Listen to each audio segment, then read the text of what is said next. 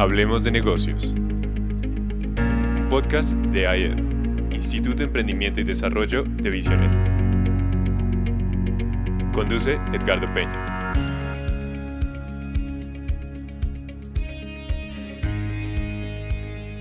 Buenas tardes, queridos oyentes. Aquí estamos cumpliendo nuestra cita semanal. Todos los lunes estamos a las 6 de la tarde, hora colombiana, en, Hablemos de Negocios. A propósito, ¿qué tal les parecería a ustedes si movemos media horita nuestro programa? Escríbanos hoy para saber si de pronto 6.30 es un horario más conveniente. Igual ya ustedes saben que después de lanzarlo al aire los lunes, queda como podcast para que cada uno de ustedes esté escuchándolo, eh, reescuchándolo y repasando muchas de las cosas que hablamos aquí. Bienvenido, querido oyente. Está usted en Hablemos de Negocios este lunes 21 de septiembre. Le recuerdo que este programa es uno de los productos de la IED, Instituto de Emprendimiento y Desarrollo de Visionet. Nosotros aquí estamos procurando integrar espiritualidad y negocios. Estamos queriendo juntar la vida espiritual con la vida real. No, no vemos el mundo dividido ni la vida dividida, eh, compartirlo con todos ustedes. Además, queremos seguir dando herramientas para seguir atravesando esta crisis que todavía nos sigue golpeando, estrategias de cómo emprender o cómo mantener un emprendimiento, cómo administrar mejor un negocio, pero sobre todo, cómo hacer estas cosas a la manera de Dios. Así que, bienvenido. Estamos este lunes, igual que el pasado, en un pequeño cambio de formato, haciendo algunas cosas un poquito distintas para darle la oportunidad a los miembros de nuestra mesa de trabajo de que puedan compartir un poquitico más algún tópico que para ellos sea muy importante. Así que ya les voy a explicar qué haremos hoy, pero por ahora sea usted más que bienvenido. Ahora hablemos de negocios.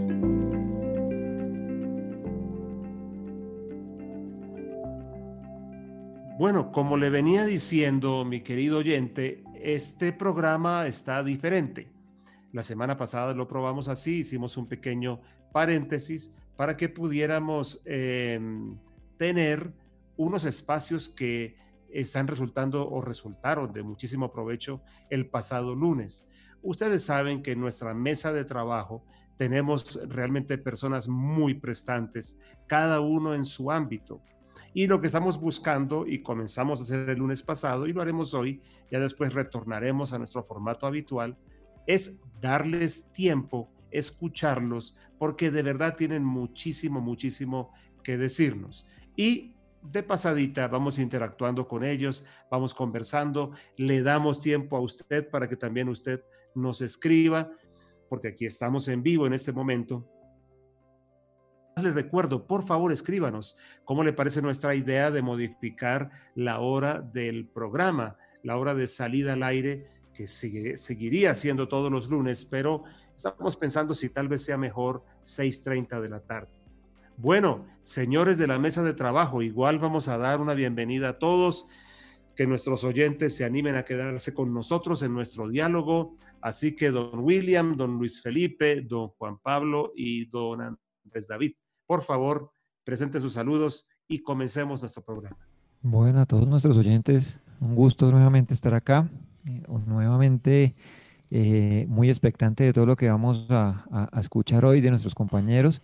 Y, yo creo que la pregunta también, eh, señor director, para todos los oyentes es, ¿Qué tal si también damos la, posibilidad de que el programa no salga a las seis y media, sino que salga antes? De pronto, probablemente con los trancones que ya iniciaron en Bogotá, de pronto sirve eh, que proyectemos antes. Bueno, bueno, me parece una muy buena idea, está bien. Así que, señores oyentes, por favor, ayúdennos a tomar una decisión importante, porque en realidad sí es verdad, como lo acaba de decir William, la ciudad cada vez está más en su rutina habitual y eso también hace que nosotros pensemos en cambiar la nuestra. Muy bien, muy bien, muchas gracias Willy. Mm. Luis Felipe, tu saludo, por favor. Bueno, un abrazo para todos en esta tarde eh, que ya cae y se convierte en noche. Eh, muy contento nuevamente. Y como lo decía Willy, bueno, hoy vamos a, a, cumplir esos temas desde, desde nuestra parte jurídica, así que estamos expectantes y listos aquí a participar. Muy bien, muy bien, muy bien. Hoy tenemos la alegría de compartir contigo y antes de que tú intervengas, los oyentes sepan que estamos de plácemes porque Juan Pablo Quintero, nuestro abogado bien pensado, está cumpliendo un año más de vida hoy. Así que happy birthday to you. La canción, el corazón, eh, después vamos por el pastelito y cosas así.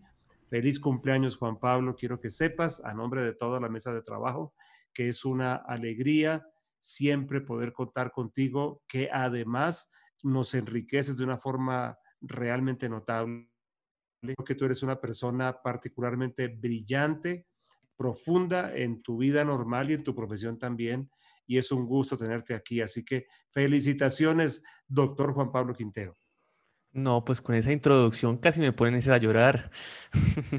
muchísimas, muchísimas gracias. De verdad, para mí eh, siempre es un placer eh, trabajar con ustedes, con esta mesa de trabajo, con la calidad de periodista que es nuestro señor director y con la calidad de financistas que tenemos y con un crack del marketing que no solamente es crack, sino que es mi, mi publicista personal con mucho orgullo. Eh, así que, no, muchísimas gracias. Y bueno, hoy un saludo muy especial también a nuestra audiencia, que de regalo de cumpleaños mi esposa me dejó tener ya un micrófono y por eso ya me están escuchando mucho mejor. Ahora los bien pensados vamos a escucharle sus ideas más claras, ¿no? A través claro que semejante sí. micrófono. Sí, que también tú tienes y tiene también nuestro, eh, nuestro experto en marketing, bueno, nuestro experto en publicidad. Entonces, en todo caso, para que sepan que hemos invertido y tratamos de mejorar para darles a ustedes un mejor producto. Vamos a tener que hacer de pronto algún trato con la marca para decirle que nos devuelva alguna cosa, porque aquí estamos todos montados en esa marca. Bueno, eh, casi todos. Ok, muy, muy bien, Juan Pablo. Andrés David, tu saludo, por favor, para nuestros oyentes. Bueno, aprovechar para un saludo, darle un saludo muy especial a Juan Pablo de cumpleaños, que de verdad es una alegría poder celebrárselo hoy en vivo y en directo aquí en Hablemos de Negocios. Y como diría el sabio filósofo del vallenato, que Dios te bendiga y que cumplas muchos años. muchas gracias, muchas gracias. Y bueno, listos hoy para poder hablar un poquito. ¿Cómo, padre? Que esa te la quedamos debiendo, la canción por ahí. Sí. Y bueno, hoy la idea es poder hablar un poquito más extendido, más, eh, más charladito de, de la sección de, de, publicidad y de mercadeo y poder profundizar un poquito en todo esto que hemos venido diciendo del marketing de contenidos y, y darle un repasito chévere porque yo creo que el que esté agarrando estas claves se va a dar cuenta que esto, o, o, de pronto no se ha dado cuenta, pero esto es lo último que hay en publicidad. Entonces eh, vale la pena poderle pegar un buen repaso y entender los conceptos hoy un poquito más chévere. Muy bien. Bueno, la semana pasada realmente tuvimos un tiempo excelente hablando con, con eh, eh, William acerca de pensiones y de los viejos y todo esto, ¿no? Y con Luis Felipe. Realmente creo que tuvimos un programa excelente fuera de lo, de lo usual y hoy vamos a continuar con eso. Así que, señores, Juan Pablo, Andrés David, ustedes hoy van a tener el tiempo que gusten para explayarse en sus explicaciones y vamos a conversar con ustedes, porque evidentemente cada uno de ustedes ha planteado temas que a nuestra audiencia le interesan. Y pues esta noche hay que escoger, esta tarde noche, hay que escoger alguno que ustedes consideren que de pronto puede ser o algún paquetico de temas que pueda ser bien importante para nuestros oyentes. Así que nos vamos de una vez con nuestro cumpleañero abogado bien pensado que está estrenando micrófono. Tenemos que dejarse de usar alegría, para que ustedes puedan escuchar bien cómo se oye. Así que, Juan Pablo, ¿cómo te hoy así extendido, tranquilo, empezarlo? Todos bueno, tuyos. Bueno, hoy vamos a poder hablar y vamos a exponer un, un asunto que son las acciones societarias, pero antes a un tema de las acciones societarias, yo quisiera también dar un, eh, hacer el contexto bíblico de las eh, enseñanzas que he tenido inclusive un poquito antes de la pandemia sobre principios bíblicos de los negocios, qué es lo que Dios piensa en la Biblia, eh, que nos regalan ese manual de instrucciones para la vida, que eso te lo de, la, Biblia no es un manual, sino para que venga la, em, de esas cosas em, fue que no es bueno que el hombre esté solo, que a Dios le gusta eh, uno, que estemos interconectados, pero de esas eh, fue muy importante en especialidad tiene una, un fundamento bíblico. Yo fielmente creo que a Dios les gustan las sociedades. A Dios le gusta que nos juntemos, que aunemos esfuerzos y que el, el tema de la sinergia totalmente de Él. Es decir, que cuando sumamos dos personas, dos personas, sino que el resultado es exponencial el coronavirus se reproduce en esas curvas tan miedosas, también nuestra capacidad de juntarnos y, sumar nuestros talentos tiene un efecto incluso mucho mayor. Lo que yo puedo lograr solito, luego lo puedo con otra persona que me complemente, lo que podemos alcanzar muchísimo más. Y en eso es lo que vengo trabajando hace ya eh, alrededor de 10 años, el tema de las sociedades y el, asunto de las acciones societarias. Y arrancamos por la pregunta siempre de, de decir, bueno, mi papá es uno de esos que dice que no tiene sociedad con nadie porque le tiene profundo a lo que el otro pueda decir, a lo que otro se pueda inmiscuir. Y, es, y realmente es una, un asunto bien complejo. Desde el es, un, es el, la mejor de las sociedades que uno puede tener en la vida con ello trae retos y para eso también les recomendamos espíritu y alma y cuerpo, para que sepan esos tips de matrimonio que es tan complicado, pero finalmente el hecho de que sea decir que sea una cosa maravillosa, hermosa y eh, relaciones comerciales, em, socios. Entonces, hoy vamos a hablar acerca de cuáles son esos remedios jurídicos que nosotros podemos tener cuando las cosas en las sociedades de pronto no van muy bien y tengo un socio que me está pasando a mí por encima. Si, tú, em, si, tú, me lo permites, Juan Pablo, porque ya veo que vas a pasar el tema técnico, eso que estás diciendo yo quisiera como eh, reenfatizarlo. ¿Y sabes con cuál ejemplo? Que tal vez tú recuerdes y los oyentes también. Eh, una mujer viuda con hijos se presenta ante el profeta Eliseo y le dice, mira, Mm, vamos a irnos como esclavos todos porque tu siervo el profeta, o sea, ahí sí, ahí sí de pronto entraría William, muy, buen muy bueno como profeta, pero muy malo administrando. Pasa en, dice que, pasa en la vida real, pasa en el sacerdocio. Tal cual. El, el, el profeta de Dios dejó eh, en la mala a su familia y estaban listos, todo, con todo y profeta, algo, algo había fallado y, mm, su esposa y sus hijos iban a ser eh, esclavizados a cambio de la deuda. Pero lo que me impresiona mucho y lo que yo veo, el concepto que Juan Pablo nos quiere exponer de asociarse, donde yo lo veo, es que cuando eh, la mujer le dice, bueno, que haz algo por mí, estoy parafraseándolo, y ella, él, él, le responde, ¿qué tienes en casa? Porque siempre será un patrón de Dios. Siempre habrá que poner algo, comprometer algo, y usualmente ese algo ah, es todo lo que tengo, aunque de pronto sea muy poco. Pero el tema es que em, el profeta le habla a la mujer viuda de ir a donde los vecinos y conseguir vasijas no pocas. Y yo veo allí un, una, algo, ¿cómo se puede decir? Una, algo que favorece el pensamiento de asociarse. Claro, asociarse correctamente, juntar fuerzas correctamente, pero ella no tenía suficientes vasijas.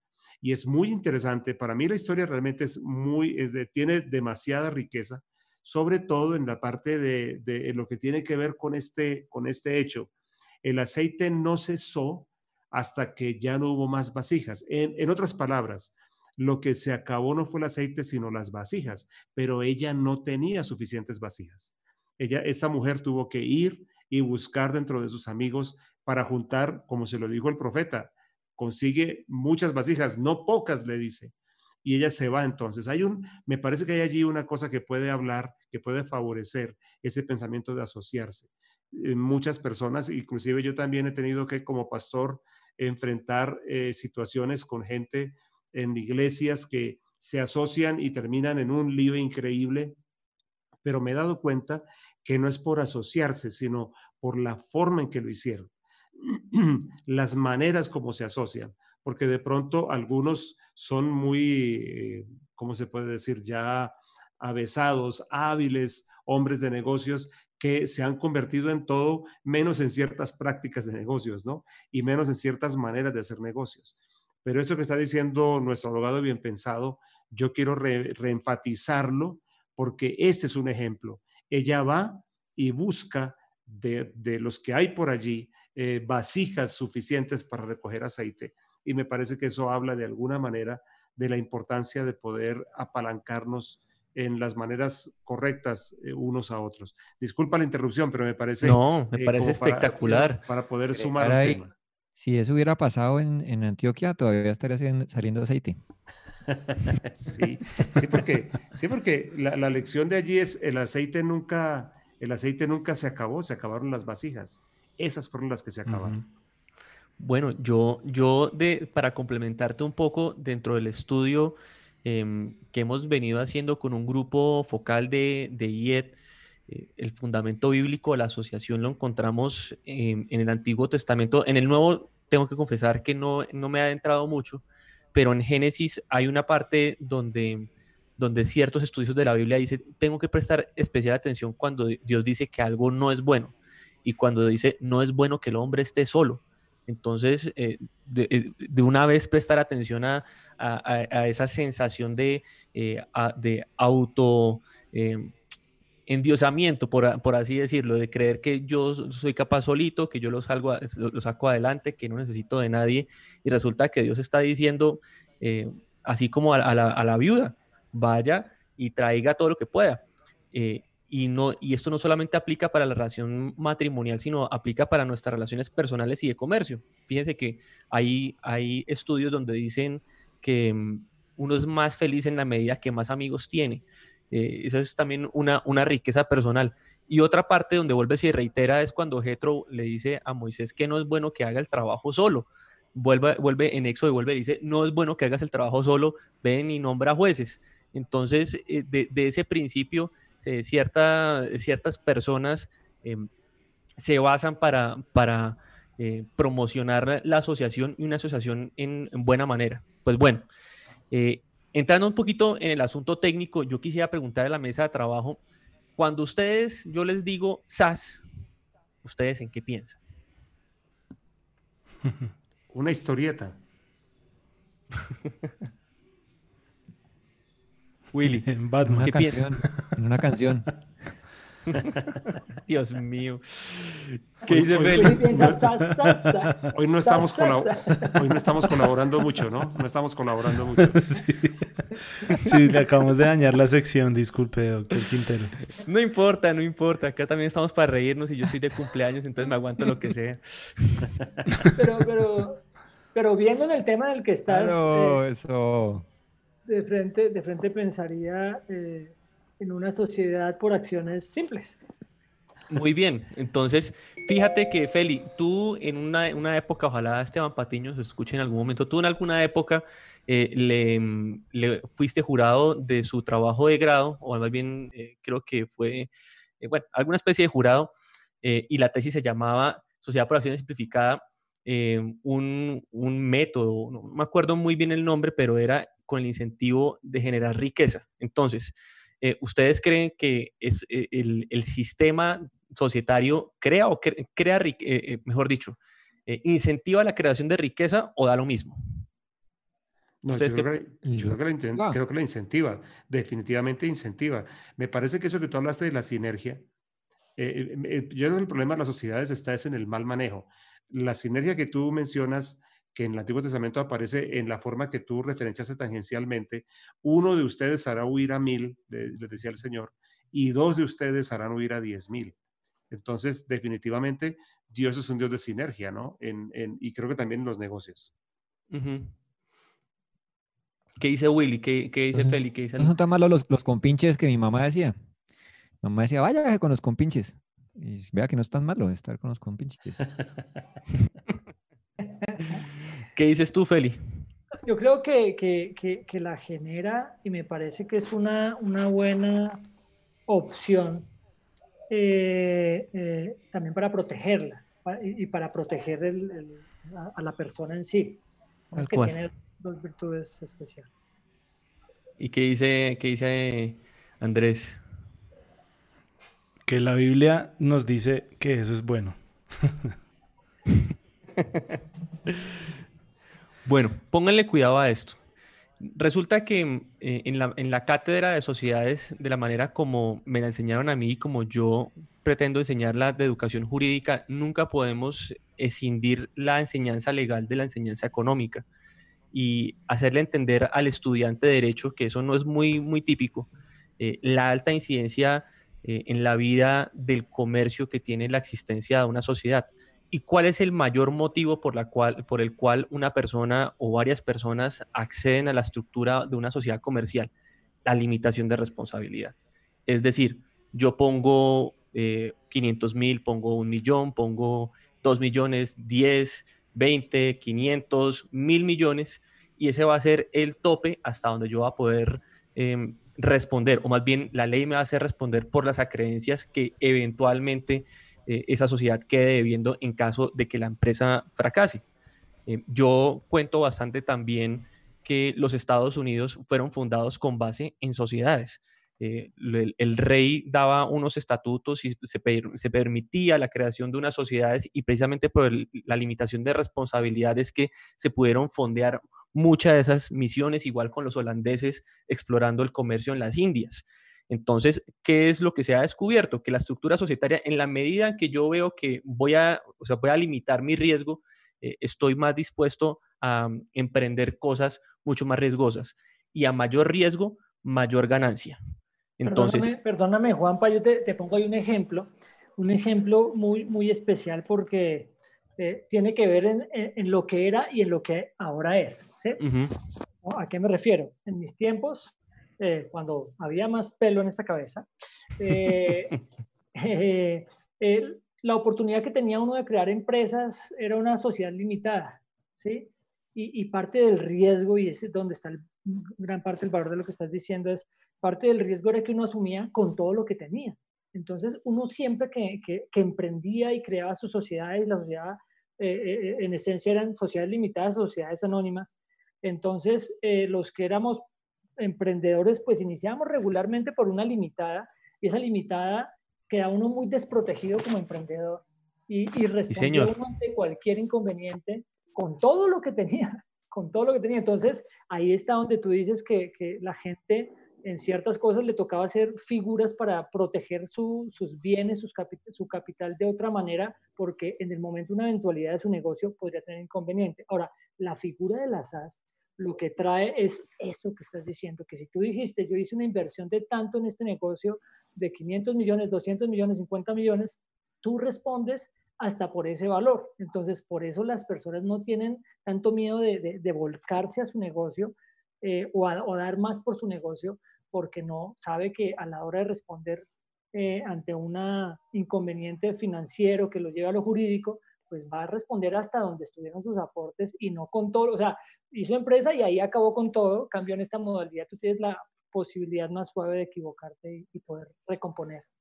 Lo que nos dices es, Félix, súper valiosísimo. Déjame hacerte solamente una, una precisión. La sociedad, fíjate que se llama sociedad de responsabilidad limitada y tú te sentías totalmente desprotegido. Y te voy a decir por qué.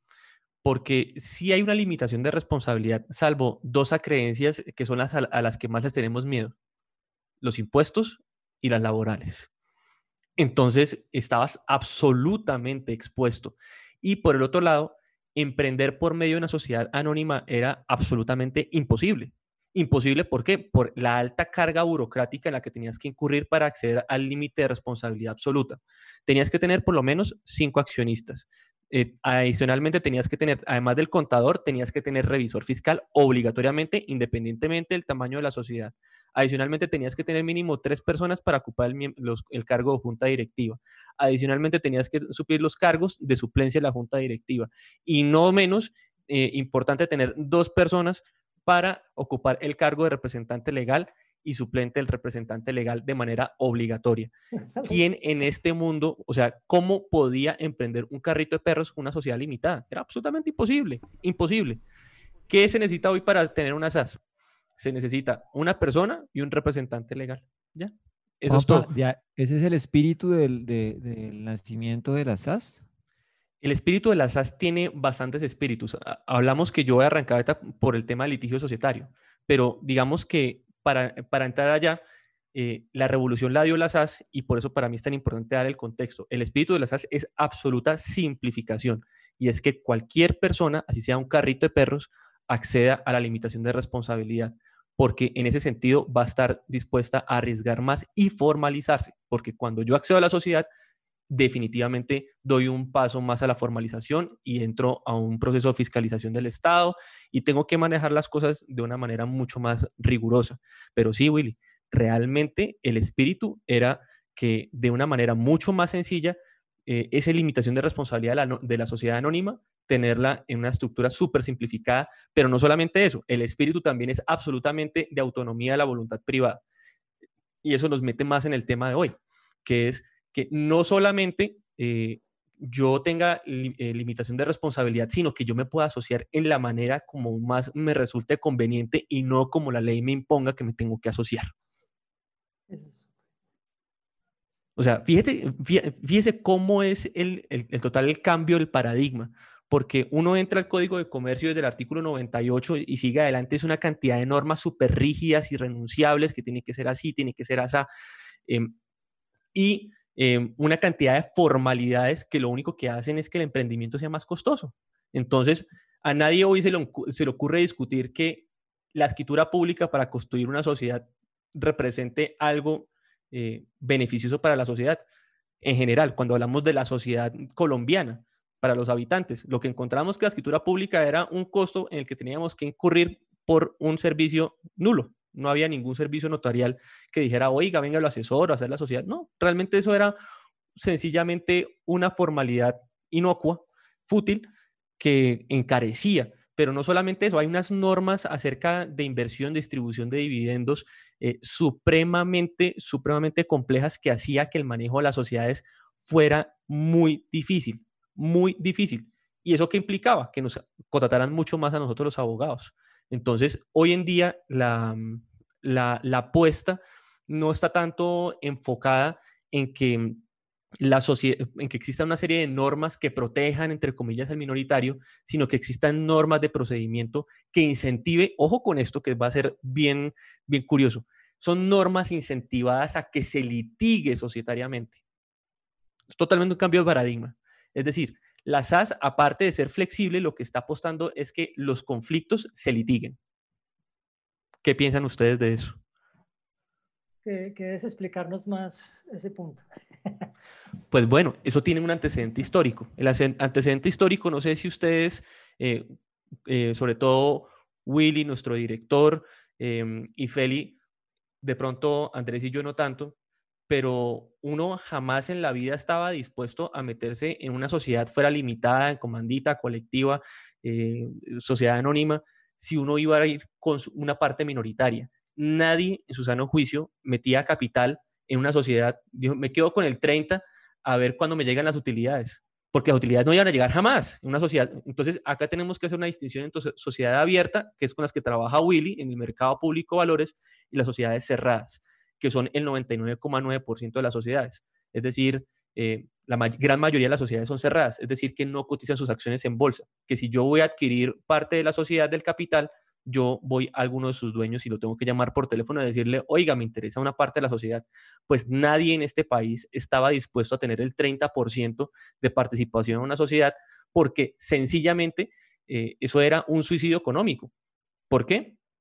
Porque no existía eh, en Colombia un mecanismo judicial que, que, perdón, que hiciera valer los derechos de los accionistas minoritarios, ni, ni, hiciera valer los derechos de esos minoritarios frente a los administradores para que no les pasaran por encima. Entonces, ¿qué es lo que pasaba usualmente? El, alguien que tenía el 30, 40%, eh, que representaba un grupo de accionistas, y otro del 60%, el que tenía el 60%, usualmente mandaba, hacía y deshacía, y uno no veía eso Bueno, eh, nuevamente le hacemos un saludo a nuestros fieles oyentes que como ustedes eh, se podrán dar cuenta, no solamente son las personas haciendo protesta en las calles, sino que también las redes hoy nos están haciendo algún tipo de protesta.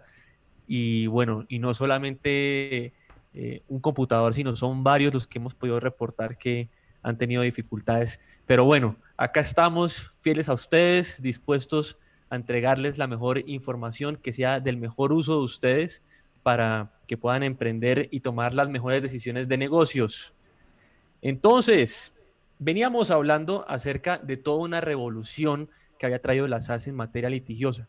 Las soluciones que trajo ese tipo societario eh, respecto de, los conflictos no son protecciones en la ley, lo que llaman ex ante, es decir, eh, traer una serie de reglas rígidas, complicadas de cumplir, sino que le está apostando es a que los conflictos se desarrollen y que se resuelvan ante un juez, porque esto era un, área del derecho que además de todo tenía muy poca jurisprudencia que podemos decir que fuera digna de traer. Jurisprudencia nos, nos referimos a, pronunciamientos de jueces que puedan hacer predecible algún tipo de regla frente a situaciones de abuso, situaciones complejas de, litigiosidad.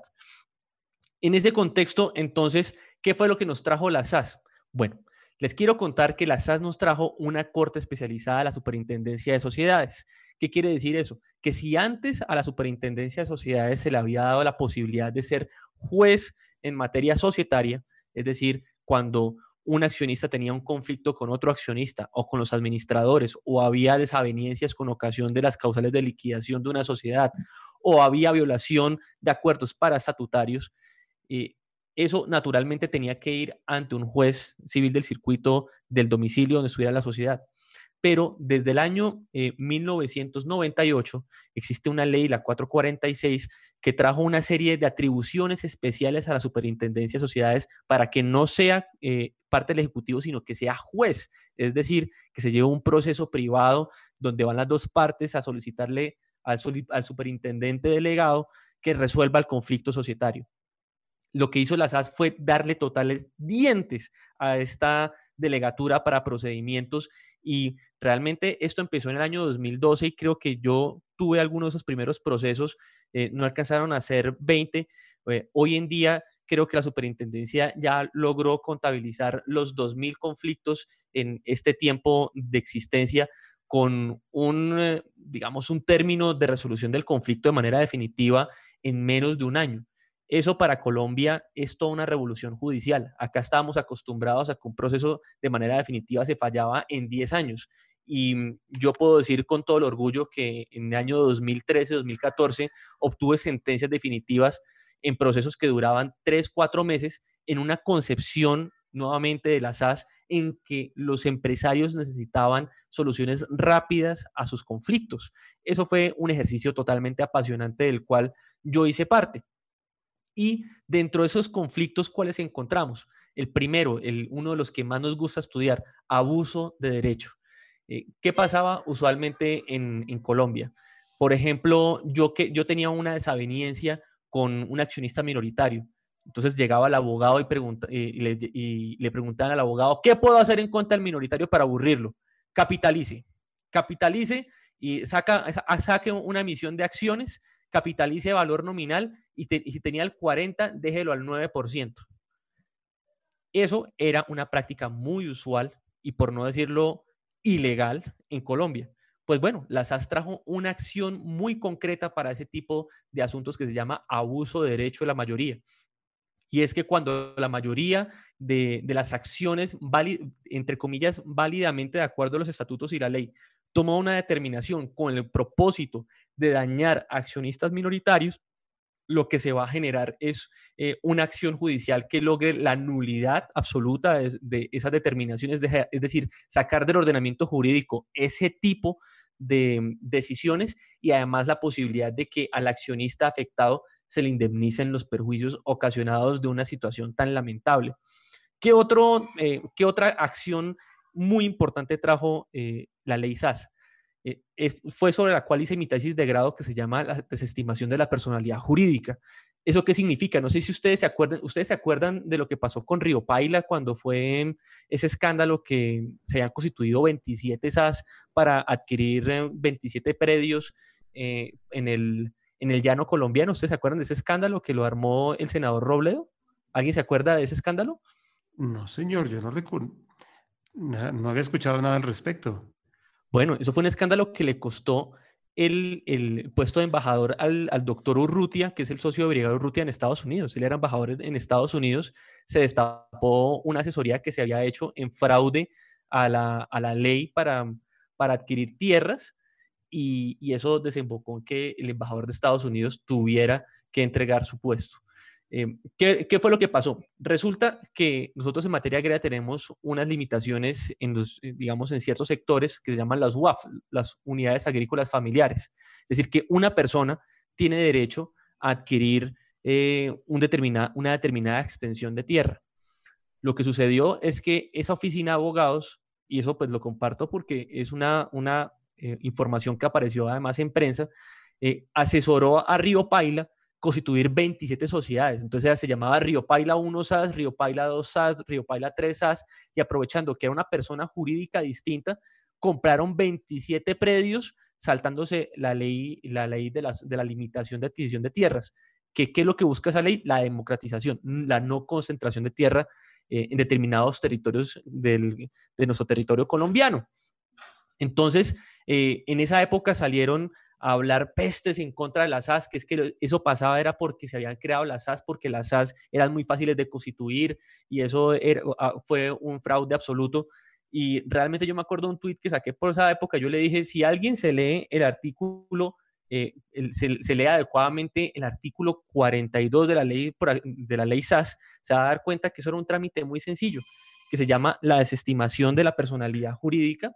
Eh, y eso lo que hace, lo que hace es que finalmente esas 27 SAS se consideraran como una sola.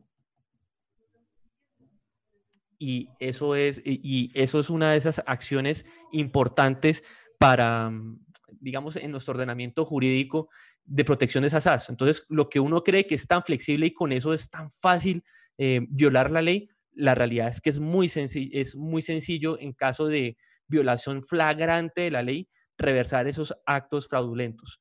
Entonces, eso era lo que les quería contar el día de hoy acerca de acciones societarias. Eh, realmente esto es un área eh, infinita de estudio y además un área infinita de litigio. Está muy de moda por estos días. Tengo el honor de haber sido de los primeros de haberla estrenado, pero es, es un área donde se están presentando situaciones bien particulares y, y el mensaje es este. Em, si yo soy accionista mayoritario, no tengo derecho a pasarle por encima al minoritario. Y si soy accionista minoritario, tengo herramientas para clamar justicia ante, una, ante un foro y un juez em, bastante, bastante técnico, pero además eh, con menos riesgos de corrupción que la superintendencia de sociedades. Así que, queridos oyentes y, y señores acá de la mesa de trabajo, qué manera para celebrar mi cumpleaños, sino hablar lo que me apasiona y lo que hago todos los días, que es eh, las sociedades comerciales. Creo que eso es, un instrumento espectacular. Esto es, casi que una catarsis profesional, ¿no? Un desahogo profesional. Pero muchísimas gracias. Igual, evidentemente es un tema que tú dominas totalmente y nos enriquece muchísimo, tanto los que trabajamos, los que contamos contigo en equipos de trabajo, como yo creo que los oyentes también. Y todo lo que estás diciendo tú debería ser escuchado atentamente y también, bueno, ya saben también los oyentes que por aquí estamos, que este equipo se va conformando como un equipo asesor y eventualmente un equipo consultor para ustedes. Muy bien, muy bien, Juan Pablo. Entonces, ahora tenemos al, miembro restante de nuestro equipo para tener su propia catarsis, porque él se la ha pasado con Moisés para arriba y para abajo, entonces ya inclusive existe una cuenta arroba Moisés oficial. Sí, Entonces, Andrés David, aquí estamos listos para el marketing de contenido. ¿Lo dije bien? Contenido, sí, señor. es que al final. siguen. ¿Perdón? Es que al final los 10 mandamientos son un marketing de contenidos, ¿no? No para, uno no para de generar contenido a partir de esas 10 benditas leyes. Muy bien. Somos todo oídos para ti, para que también podamos escuchar todo lo que de pronto no has tenido la oportunidad de expresar bien por falta de tiempo? Bueno, por, eh, yo creo que hemos tenido un espacio para compartir los tips, pero yo creo que dentro de todo lo que hemos venido desarrollando en IED y en Hablemos de Negocios es, es muy chévere este ejercicio que hemos hecho estos dos programas, que es como un cambio de temporada que nos sale ahí perfecto de poder eh, profundizar un poquito y complementar lo que cada uno ha podido compartir, que pues detrás de cinco minuticos hay horas de trabajo, de investigación y además años de experiencia para llegar a esto, ¿no? Uno escucha, ayer, la semana pasada escuchábamos a, William y a, Luis Felipe y pues quedábamos con un montón de cosas, además ni les alcanzó el tiempo, ¿no? es que es que hay tantas cosas para decir al, al entorno de todo lo que hemos venido desarrollando y es la forma de comprender una, una empresa y de comprender un emprendimiento de la manera correcta y sobre todo involucrando el, el, tema espiritual que es tan importante, ¿no? La guía de Dios en todo lo que hemos venido hablando y combinándolo de esta manera, lo mismo como hoy Juan Pablo arranca diciéndonos eh, como desde la parte bíblica las sociedades son importantes, como Dios eh, ve esa, de eso de, una manera agradable.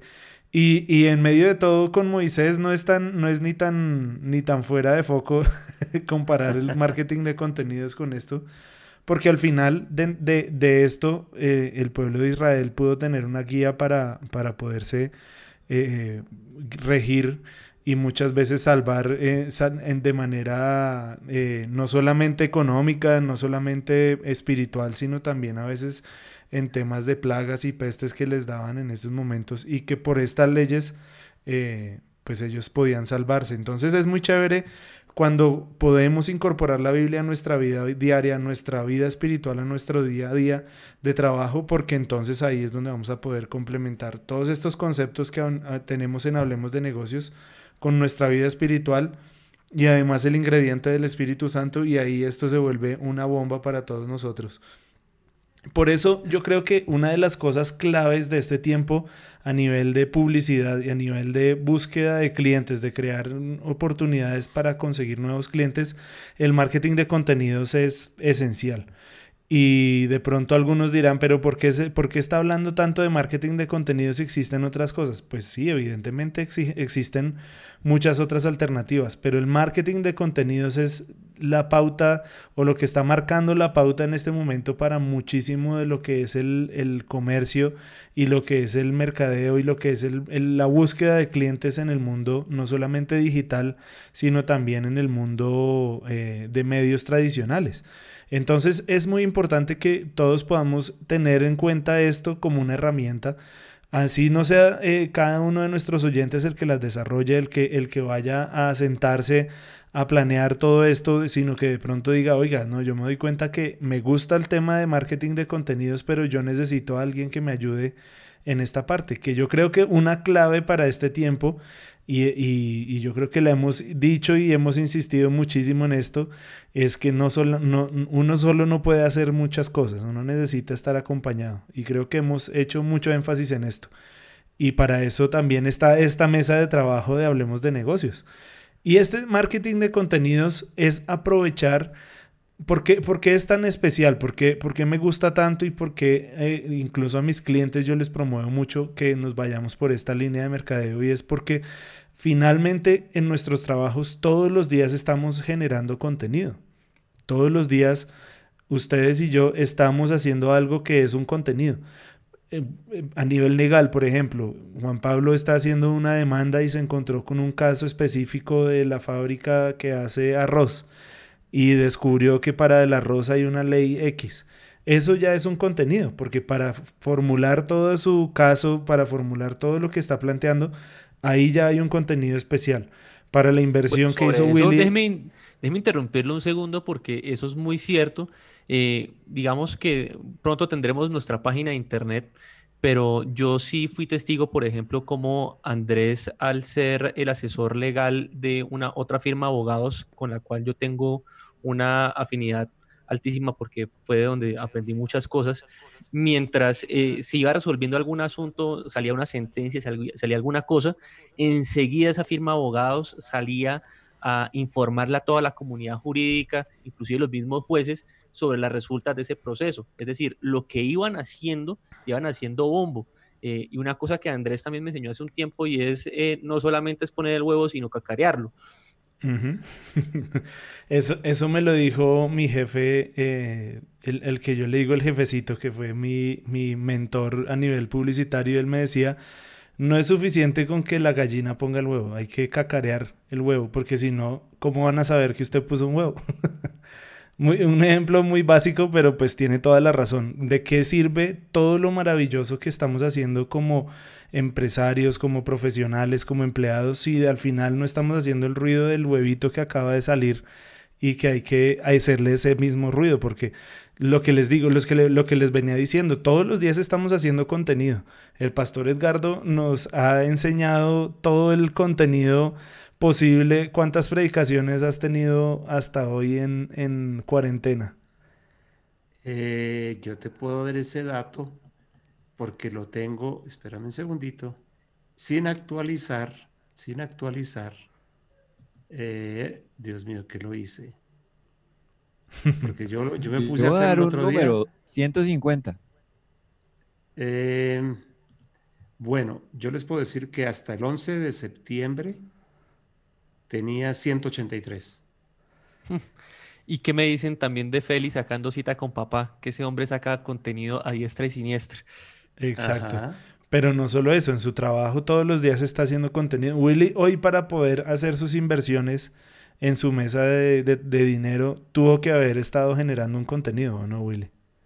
Claro, está todo el tiempo ahí uno pendiente generando ideas y eso se tiene que transmitir a los equipos para que hagan sus labores, claro que sí. Pues no más toda la guía para, para haber hecho una inversión de eso puede ser prácticamente toda una, toda una línea de, de consejos para alguien que vaya a invertir todo lo que hizo hoy para invertir.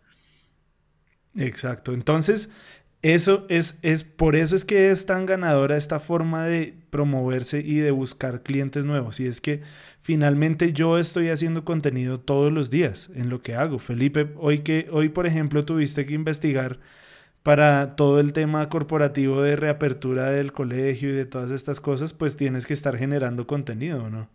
Pues si hay algo que nos haya hecho generar contenido ha sido el COVID-19. Todos estos protocolos de implementación las organizaciones eh, fueron transformadas en muchas cosas y tocó muchas cosas que, que generar protocolos de, de, repensar cómo se estaban haciendo las cosas. Este ha sido un gran tiempo de generar contenido. Entonces ahí está la mano. Por eso, por eso es que para mí y como, como, como profesional y como eh, asesor, yo les diría, el marketing de contenidos es la forma más eh, sencilla y de la forma más especial donde nuestro contenido no se va o donde nuestra marca y nuestra publicidad y nuestro, nuestro, nuestro enganche, nuestro, ¿cómo se dice? El, el anzuelito para nuestros clientes es el, el marketing de contenidos es clave porque siempre vamos a tener contenido nuevo para generar, porque es que nosotros en nuestro trabajo todo el tiempo estamos generando contenidos. Ahora, pilas, no vaya a ser que muestre la fórmula de la Coca-Cola, ¿no? que entregue su secreto. No, tampoco la idea es que revele el secreto clave, aunque de pronto el secreto es el que no hay secreto, sino que usted es la persona que lo hace y eso es lo que hace la diferencia. Por ejemplo, en un negocio de peluquería o de, eh, por ejemplo, yo creo que aquí está nuestro, nuestro oyente destacado, eh, Marco, con su, con su grooming y por todo esto Pueden haber otros que hacen lo mismo, pero él lo hace mucho mejor o él lo va a hacer de una manera diferente y esos contenidos son los que los van a mostrar. Entonces, por eso es que tenemos que eh, fijarnos en lo que estamos haciendo, quitarnos un poquito y ahí sí yo quiero motivar a nuestros oyentes a que se quiten un poco ese manto de, perfil bajo, de, no quiero chicanear, de, quiero, de pronto no quiero lucirme del negocito, el carrito, la casita, Exacto. Eh, el vestidito y todo benito. Exactamente. cuando llega a la tienda y dice, me regala, me regala una empanada, me regala un... sí, de hecho. En esa también, en esa también, era, en esa también hay que incluir la del maridito y la esposita, que también algunos la decimos, ¿no? De hecho, ese lenguaje, ese lenguaje es muy colombiano, ¿no? En Perú, en, en otros lugares de Sudamérica, no, el, el regáleme o deme, eso, eso no es tan, tan común. De hecho, en Perú nos ocurrió una vez que estábamos sentados en una cafetería y, pedimos, y, un, uno del equipo pidió que le regalaran un café y él dijo, aquí no te regalamos nada. Pero es la misma, es la misma línea de, de, de todo esto, de, de, tener que sacarnos un poquito de, ese, de esa modestia, de, salirnos de esa... De pronto es un poquito incómodo, yo lo entiendo porque es, es o sea, es un poquito... Eh, como lucirse O, exponerse, claro. No, y no solo exponerse, sino salir de esa zona de, de, de, aquí yo con mis cositas no me molesten, sino tengo ahora que mostrarlas. Tengo que ahora decir, oiga, mire, esto me quedó lindo. Estas cositas. Sí. y ahora entonces el, el, marketing de contenido se vuelve una llave especialísima siempre y cuando, y sí y solo si nosotros nos sacudamos de esa falsa modestia, de esa falsa humildad, porque cada uno tiene sus negocios, tiene sus empresas, tiene su trabajo, porque seguramente hace algo diferente y hace algo mejor que lo que harían los demás. Entonces es un punto clave a resaltar. Y por eso entonces veníamos haciendo estos mandamientos, un contenido, ya que tiene contenido, ya que siempre va a generar contenido en su empresa, sus empleados también van a generar contenido, sus compañeros de trabajo van a generar contenido, pues genere un contenido primero que sea útil, Segundo, elaboré una estrategia, una, una, una, una, ruta específica y no simplemente sacar contenido por sacar, oiga, esto se ve bonito, saquemos de eso. No, que corresponda esa estrategia a lo que, a lo que usted está haciendo, a lo que, al, al negocio al cual está usted dedicándose y está enfocado. Andrés, da, ¿cómo podemos platanizar esa, esa, ese concepto de, de, generar contenido e informarlo? O sea, ¿cómo, ¿cómo podemos eso llevarlo como a la práctica en una empresa? Eh, como el caso de, nuestro oyente fiel Marco. ¿Cómo, cómo lo, lo, platanizaría usted? Claro, eso, de esos los, de, los mandamientos que hemos venido haciendo todo el tiempo, que sea un contenido útil, que responda a una estrategia, porque mi contenido no es simplemente para mostrar, por ejemplo, vámonos con el, el, el, el mismo ejemplo de nuestro, nuestro oyente Marco. Él, él trabaja en el grooming que es la, eh, todo este concepto de peluquería, de aseo, de, de, de, manejo de, los, de las mascotas. Entonces, para él una, una, una, cosa puntual de su estrategia pues es gente que tenga mascotas. Ese sería su la estrategia sería generar contenido relevante para personas que tienen una mascota, ya sea gato o perro o, bueno, no sé si tenga el grooming tenga otras otras otras especies adicionales, pero pues enfocado a gatos y a perros. Entonces mi contenido tiene que ir a mostrarle a ellos que mi, el, el, corte que yo hago o el, el, producto que yo uso o la metodología que estoy usando es distinta, pero mi estrategia es llegarle a estas personas que efectivamente tienen mascotas, porque de qué nos sirve que el pastor Edgardo nos vea la, el, el peluqueado, pues muy bonito, y va a decirle que me gusta, pero él no es un cliente potencial porque él no tiene una mascota. ¿Sí, sí me siguen la idea? Sí, pero ¿cómo es ese contenido? O sea, ellos, eso, eso es un audio, eso es una imagen, ¿qué tienen que hacer con eso? ¿Cómo, ¿Cómo es? Entonces, la primera es la estrategia. La estrategia es la clave, porque sin estrategia no, no vamos a irnos para ningún lado va a ser como muchas imágenes, muchos videitos, muchas cositas y, no va a servir eh, pues en realidad para el objetivo final. Y ese objetivo también, esa estrategia también tiene que ser definida porque inicialmente pues al final entiendo que todos nuestros objetivos van a ser generar más clientes, generar mayor clientela, generar mayor alcance, pero lo nosotros tenemos que ir definiéndolo por etapas, porque para tener 100 clientes de aquí a un año, pues yo necesito que mi cuenta de Instagram por lo menos no tenga solamente 100, 100 seguidores, sino que tenga 1000, para entonces yo poder cortar de ahí que un 10% es más o menos la intención de compra. Entonces, eh, empezar a definir esas estrategias es muy importante porque uno piensa, estoy publicando y no me llegan clientes. No, pero es que hay que ir paso a paso eh, distribuyendo esta, este, este, esta estrategia y como con unas huellitas para ir siguiendo hasta llegar a ese objetivo final. Pero entonces, ¿cómo logramos estas cosas? ¿Cómo logramos que nuestro contenido sea clave? Y eso es lo que hemos venido desarrollando todo este tiempo. Pueden ser fotos o imágenes. Recuerden que les decía que hay más de 1.800 millones de fotos online que se suben diariamente, más de mil millones de fotografías, de imágenes. Entonces no podemos poner cualquier foto. Tenemos que hacer una foto que, sea llamativa, que sea visual, que tenga colores, que tenga atractivo, que tenga una frasecita, lo que sea, pero las imágenes en, en, este tiempo son claves, imágenes y videos. Nadie se va a detener a leer un escrito de un medio párrafo de 50 palabras, de 10 palabras, ya eso no va a pasar. Andrés, ¿cuál es, en su recomendación, cuál es, cuál es la aplicación que un emprendedor debe eh, tener? O sea, ¿qué canal de comunicación debe tener? Instagram primero, Facebook o WhatsApp Business, no sé, ¿cuál es el, su recomendación? Ahí, ahí, esa es una muy buena pregunta porque eso va a variar muchísimo dependiendo del negocio.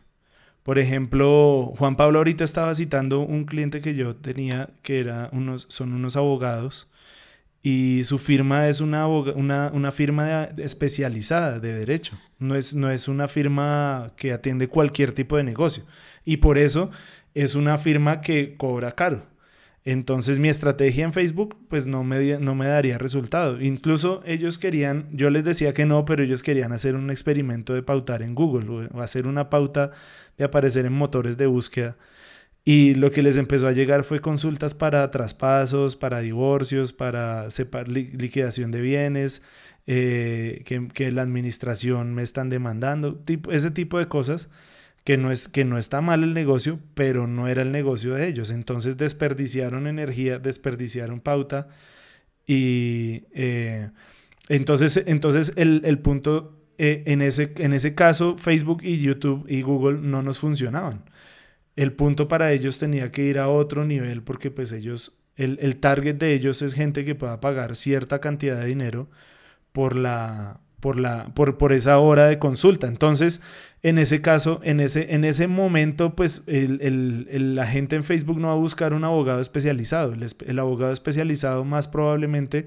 se va a buscar por voz a voz o sea, porque eh, estamos, estamos William y yo sentados en el club jugando golf y le dijo William, oiga, tengo un problema tenaz y necesito eh, un asesor legal.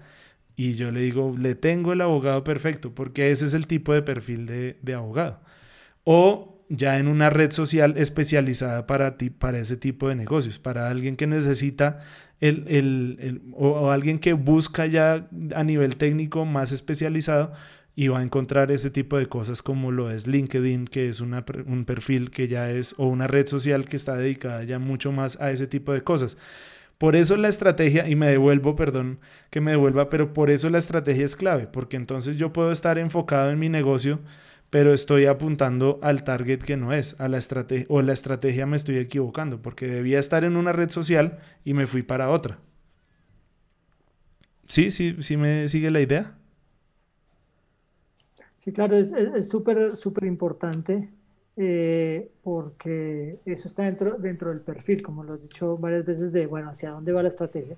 Pero otra cosa muy importante que, que, quería recalcar, que es a veces el error que cometen muchos de nuestros emprendedores, es eh, eh, que tiene que ver con la calidad de lo que se está expresando. Cuando hablamos de imágenes, de videos y todo esto, la gente particularmente en ese ánimo de, querer hacerlo ellos mismos, en, pro de, reducir algún costo de más, eh, pues se publican cosas que realmente no tienen mayor efecto, a la diferencia de entender que cuando usted invierte en publicidad, usted está haciendo crecer eh, la posibilidad de, de, que se le acerquen clientes y eso tiene que ver definitivamente con creatividad, con calidad y con, pues, con un enfoque especializado. Correcto. Pero entonces ahí en el marketing de contenidos tenemos más oportunidades todavía, porque como todos tenemos contenidos, entonces una parte es eh, la parte visual, la parte gráfica. Yo necesito que mi contenido sea llamativo para que la gente por lo menos lo, lo revise rápido. La otra que yo puedo tener, y es lo que estábamos hablando en los programas anteriores, es que nos podemos aliar con otras marcas o con otras personas o con gente que es influenciadora, que ya tiene una buena cantidad de, de seguidores o que tiene un grupo que lo sigue y que corresponde al tipo de persona que a mí me compraría mi producto o que está más o menos en la línea de las personas con las que yo me identificaría para, para, para, para comercializar lo que yo tengo entonces yo puedo empezar a hacer ese tipo de alianzas. También puedo tomar contenido de otras personas y complementarlo con mi contenido para entonces eh, hacer que sea un contenido relevante en el momento, porque también hay cosas que van a, hacernos ganar clientela o seguidores a partir de lo que está sucediendo en el día a día. Por ejemplo, con el COVID, mucha gente al día siguiente ya estaba proponiendo contenidos con eso porque estaba sintonizada con, con lo que estaba pasando en el día a día. Y eso se llama aliarse con otras marcas o curar contenidos, que ese fue nuestro mandamiento número 6.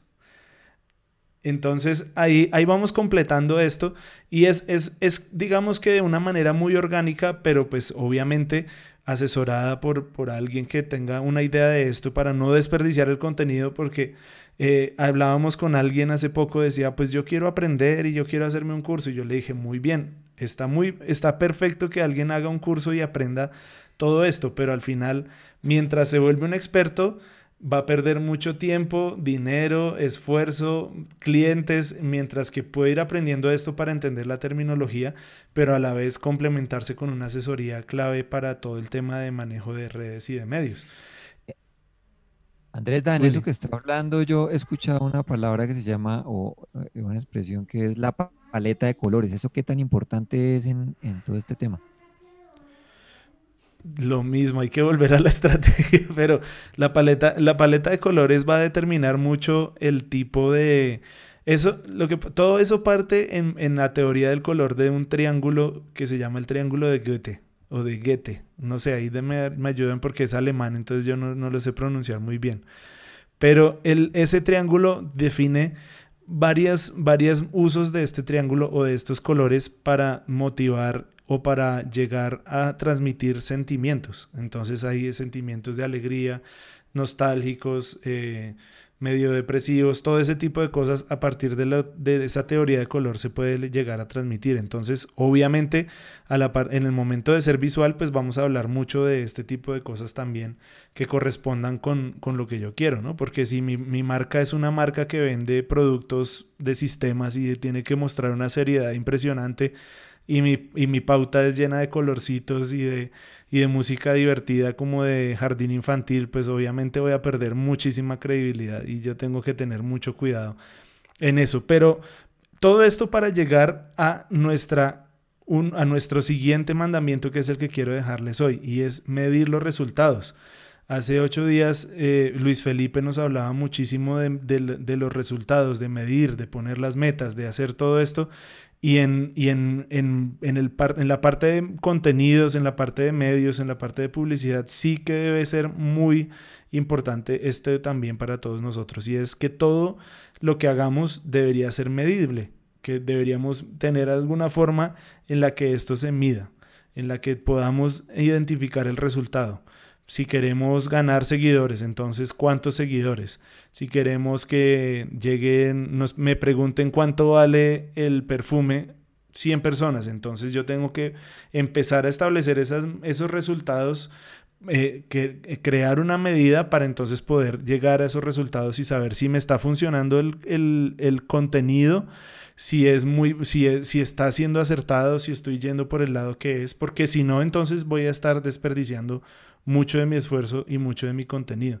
Una cosa muy importante, y esto a mí me... Esto, eh, ya, yo creo que con esto podemos cerrar, pero una cosa que les quiero dejar a todos nuestros oyentes y de pronto nuestra mesa de trabajo, eh, la mesa de trabajo nos puede, me puede complementar un poquito en esto, pero no hay peor negocio que el negocio autista o el negocio que no quiere escuchar a nadie. Porque si yo no estoy todo el tiempo escuchando lo que pasa alrededor mío, los comentarios que me están haciendo, obviamente con el filtro de, no, de, de, de, saber que hay personas que van a comentarme cosas de manera negativa, ¿no? Para destruirme la moral y la motivación que tengo con, con mi emprendimiento con mi trabajo. Pero yo sí necesito estar escuchando lo que pasa, la retroalimentación, estar sabiendo como esas personas que están consumiendo mi producto, que me digan, oiga, ¿cómo me quedó en un caso de una panadería, oiga, ¿qué tal me quedó el pan?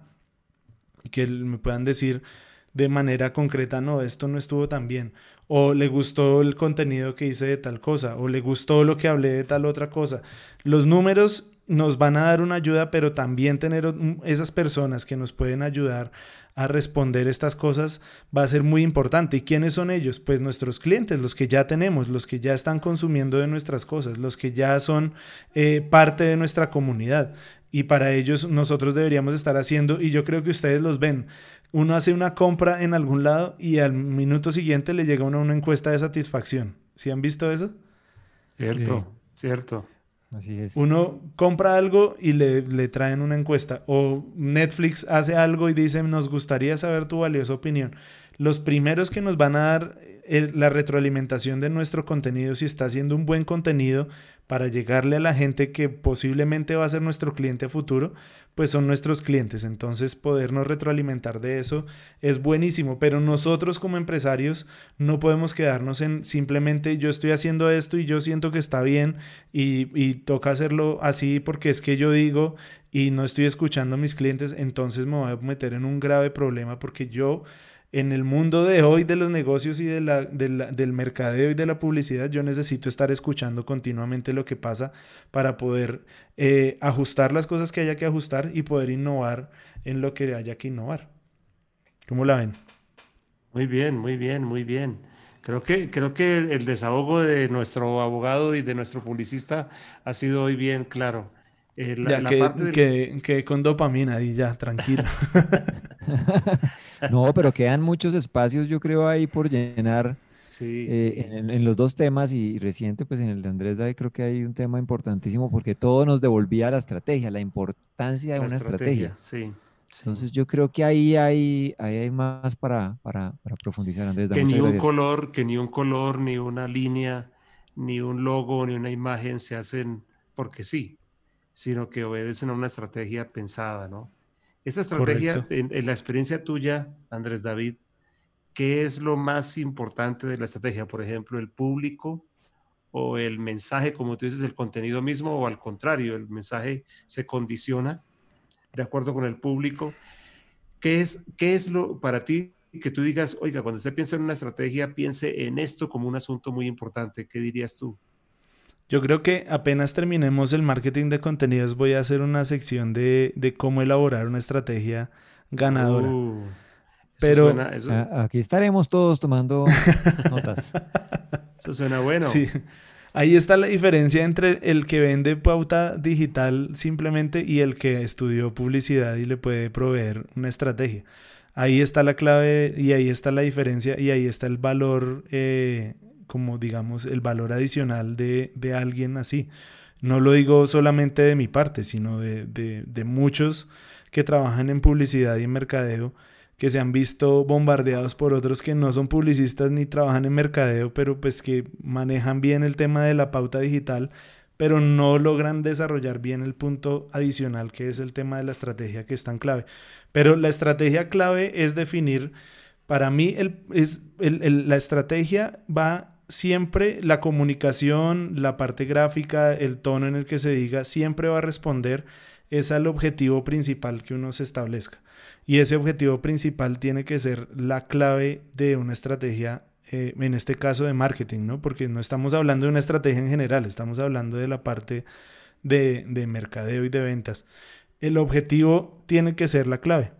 No puede ser ni el grupo al que le quiero llegar, eh, ni el, obviamente dentro de ese objetivo principal va a estar un grupo, va a estar una, sección de edades, va a estar una característica específica, pero el objetivo es lo que yo necesito determinar, porque inicialmente mi objetivo puede ser uno, pero después va a ser otro y va a, ser, va a ir cambiando a medida que mi empresa va creciendo y se va reajustando. Entonces, el, el objetivo o los objetivos para mí son la clave de la estrategia. Eso es lo que nos va a decir cómo cuándo y dónde se debe hacer una inversión o debe, eh, em, digamos que, destinarse todo este contenido y esta estrategia. Estaba pensando en una historia en la Biblia, que yo no sé si los oyentes recordarán y la mesa de trabajo también, que de alguna manera yo la vinculo, tú me corregirás, Andrés David, eh, con el tema del contenido. Está Pablo, el apóstol, en la mitad de un lío, se la pasaba en esas eh, y dice la Biblia que claramente él se dio cuenta que los que lo estaban a él maltratando, gritando, acusando, eran dos tipos de personas. unos eran fariseos, otros eran saduceos. Y hace la aclaración en el libro de los Hechos Lucas, que Lucas es un excelente comunicador, siendo sin embargo, siendo, un médico, un excelente comunicador. Em, y Lucas dice que cuando Pablo notó eso, él elaboró un contenido, un contenido que lo iba a ayudar y que fue, obedeció una estrategia. La estrategia que él quería hacer era dividir el auditorio que lo acusaba, a ver si le bajaba el volumen a lo que pasaba, porque parece que la cosa estaba peligrosa. Y entonces dice la Biblia que él levanta la voz y dice, hermanos, como él era fariseo originalmente en su entorno judío, hermanos, por la esperanza de la resurrección de los muertos es que me tienen en cadenas. Y de inmediato dice la Biblia, bueno, no, no, no es la frase exacta, digamos, no la recuerdo toda, pero de inmediato dice la Biblia que entonces el, el, auditorio cuando lo escuchó se dividió por completo, porque los fariseos sí creen en resurrección y los saduceos no. Y entonces los fariseos ahora pasaron a ser un poquito su, su, su abogado defensor, digamos. Y fue muy interesante para mí. En varias ocasiones he notado cómo Pablo eh, mira hacia quién está yendo para generar alguna cosa que sea clave. Por ejemplo, cuando, cuando lo fueron a sacar de la cárcel después de haberlo azotado inmisericordiamente, y él dice, ah, sí, así tratan a un ciudadano romano. Entonces, él, o, cuando estaba frente a otro auditorio y les habló en griego, por ejemplo. Como que ese, ese contenido ajustado, o sea, un mensaje muy específico. Claro, no estamos hablando en ese caso de la venta de un producto, pero sí en la generación de un contenido en lo que yo voy entendiendo, ¿no? El contenido que yo quiero ofrecer y la, y la manera como él lo vincula con el público, digamos que él rápido hace una estrategia, el público y un mensaje que él quiere dar y un, y un, y obviamente un efecto que quiere producir y que produce. Cuando habla en pues griego, la gente se queda impresionada. Cuando dice que yo soy romano de nacimiento, el, el alguacil se asusta. Cuando les dice a ellos, es que yo estoy aquí es por la, porque yo creo que los muertos resucitan, logra que el auditorio se divida. En, realidad es, es interesante pensando un poquitico en, todo lo que tú estás diciendo. ¿no? Pues los evangelios, los evangelios es un mismo mensaje dirigido con una estrategia diferente para cada uno. Cierto, cierto. Entonces, por eso, por eso a nivel de contenidos o a nivel de mercadeo, a nivel de cualquier forma de marketing que use, al final, si no hay una buena estrategia, se va a desperdiciar absolutamente todo. Y esa estrategia no, y con la estrategia uno tiene que ir un paso a la vez, no puede uno pretender abarcar todo en un mismo instante. De hecho, los diez mandamientos es interesante, ¿no? Porque es un compendio, se vuelve un compendio, es un contenido muy específico que hasta la fecha ha sido la base de códigos de toda clase de, de ética y de discusiones de moral a favor o en contra, como sea pero realmente Dios logra concentrar en 10, 10 declaraciones, eh, compendiar un montón de cosas importantes para la vida. Pues muchas gracias, señor publicista. Este desahogo. No, con mucho gusto. Yo feliz de poderme desahogar aquí en Hablemos de Negocios. Tenemos entonces, señores oyentes, después de estos dos programas, a nuestra mesa de trabajo un poquito más contenta, porque todos han podido eh, extenderse. Y la semana pasada fue William y Luis Felipe y esa semana eh, Juan Pablo eh, y Andrés David. Es, digamos, esperamos que este paréntesis que hemos hecho, que evidentemente, como dice William, de alguna manera hay que mm, proveer de pronto mayor espacio para que la mesa de trabajo pueda entregar toda su experticia, que es muchísima. Pero bueno, que por lo menos este pequeño paréntesis de esta manera venga a ser para ustedes, queridos oyentes, una fuente de enriquecimiento y que puedan quedarse pensando en muchas cosas de todo lo que se les ha dicho. Y recuerde que todo esto queda luego como podcast a, entera disposición de ustedes. Solamente tienen que buscarnos. Tenemos ahora, Andrés David me va a ayudar a ubicar nuestra nueva plataforma para, hablemos de, digamos, nueva en el sentido de exclusiva, ¿no? Tenemos una plataforma exclusiva ahora para los podcasts de Hablemos de Negocios. Pero esas sí yo no las sé explicar. Andrés David, ¿me ayudas? Claro que sí. Ahorita tenemos ya nuestro nuevo perfil de Hablemos de Negocios. Nos consiguen igual en las plataformas de, la Casa Radio. donde venimos normalmente, que es Mixler, eh, eh, Spotify, Deezer, todas estas donde normalmente nos han conseguido, pero ahora tenemos uno puntualmente y direccionado específicamente a Hablemos de negocios, donde nos pueden seguir y pueden estar ahí siguiendo un contenido adicional que vamos a estar poniendo esta, desde, a partir de esta semana. Y el podcast se llama Hablemos de negocios-ed para que lo encuentren, porque obviamente hay muchos Hablemos de negocios, pero solo un Hablemos de negocios de IED. Ahí lo van a encontrar. Entonces, eh, síganos, denle compartir. Ahí también por todos los lados lo hemos compartido en nuestra página de Facebook. También ahí encuentran nuestro post de Hablemos de negocios y el podcast para que nos sigan. Próximamente vamos a estar también en Apple con este perfil individual vamos a estar en Apple, vamos a estar ahora también en un regalito nuevo que nos acaban de dar, que es Amazon, también vamos a estar en Amazon, eh, en Amazon Prime, vamos a estar ahí con nuestro podcast también. Qué bien, qué bien, suena muy bien. Bueno, señores, Luis Felipe, William, eh, yo creo que ya el tiempo de despedirnos. Hemos pasado aquí, déjenme decirles exactamente cuánto tengo según mi marcador, una hora 34 minutos 19 segundos aprendiendo mucho. Señores, su despedida entonces, nos vamos alistando para cerrar este programa, el programa de hoy, lunes 21 de septiembre. Así es, un programa lleno de, mucha información y, algo que dice nuestro director muy clave, creo yo, y es que quedan muchas preguntas y eso es invitar a los empresarios que, inicien con ese programa, programa de hacerse preguntas, preguntas y más preguntas con respecto a, ese, a esa idea de negocio o a ese negocio que ya está desarrollando. Muchas preguntas, que eso trae muchos beneficios. Muchas gracias. Muy bien. Luis Felipe. Así es, eh, muy contento de, de, lo que pudimos avanzar, de todo este desahogo, como lo ha dicho nuestro director. de todo este desahogo, porque siempre en esos pocos minutos nos quedan muchas cosas pendientes, pero, pero qué bueno, qué bueno poder entregarlo. Vienen muchos temas más, vienen muchos temas más eh, eh, que vamos a en los que vamos a seguir avanzando. Y bueno, como les decía en el programa anterior, es importante que, que nos cuenten qué temas les gustaría que profundizáramos también, eh, como lo decía William, qué preguntas se generan para, tal vez para iniciar el próximo programa resolviendo un poquito de preguntas. En fin, estamos aquí disponibles para, para poder eh, dar claridad a todos estos asuntos en Hablemos de Negocios. Muy bien, así es, tal cual.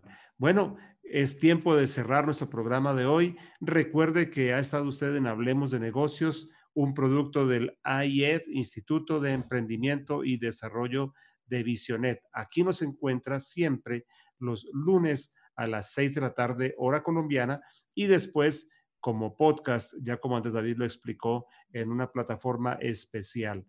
Recuerde también que nosotros tenemos otras eh, ofertas de programas de mm, como hijos del, hablando de contenidos como este COVID nos ha puesto a trabajar muchísimo, Espíritu, Alma y Cuerpo es otro de los programas nuestros, el de mayor audiencia, Perspectiva Profética, En Casa, que es un magazine muy divertido, y por supuesto, también en, las plataformas de podcast va a encontrar, podrá encontrar usted esos mismos programas y algunos otros contenidos de mensajes, predicaciones, enseñanzas. En ese caso, en Spotify, en Apple Podcasts, en Deezer, tendrá que buscarnos como la casa guion adoración para las naciones.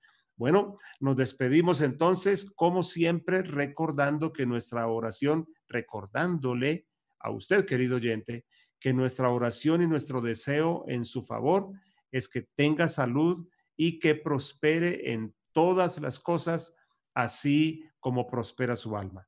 Hasta la próxima.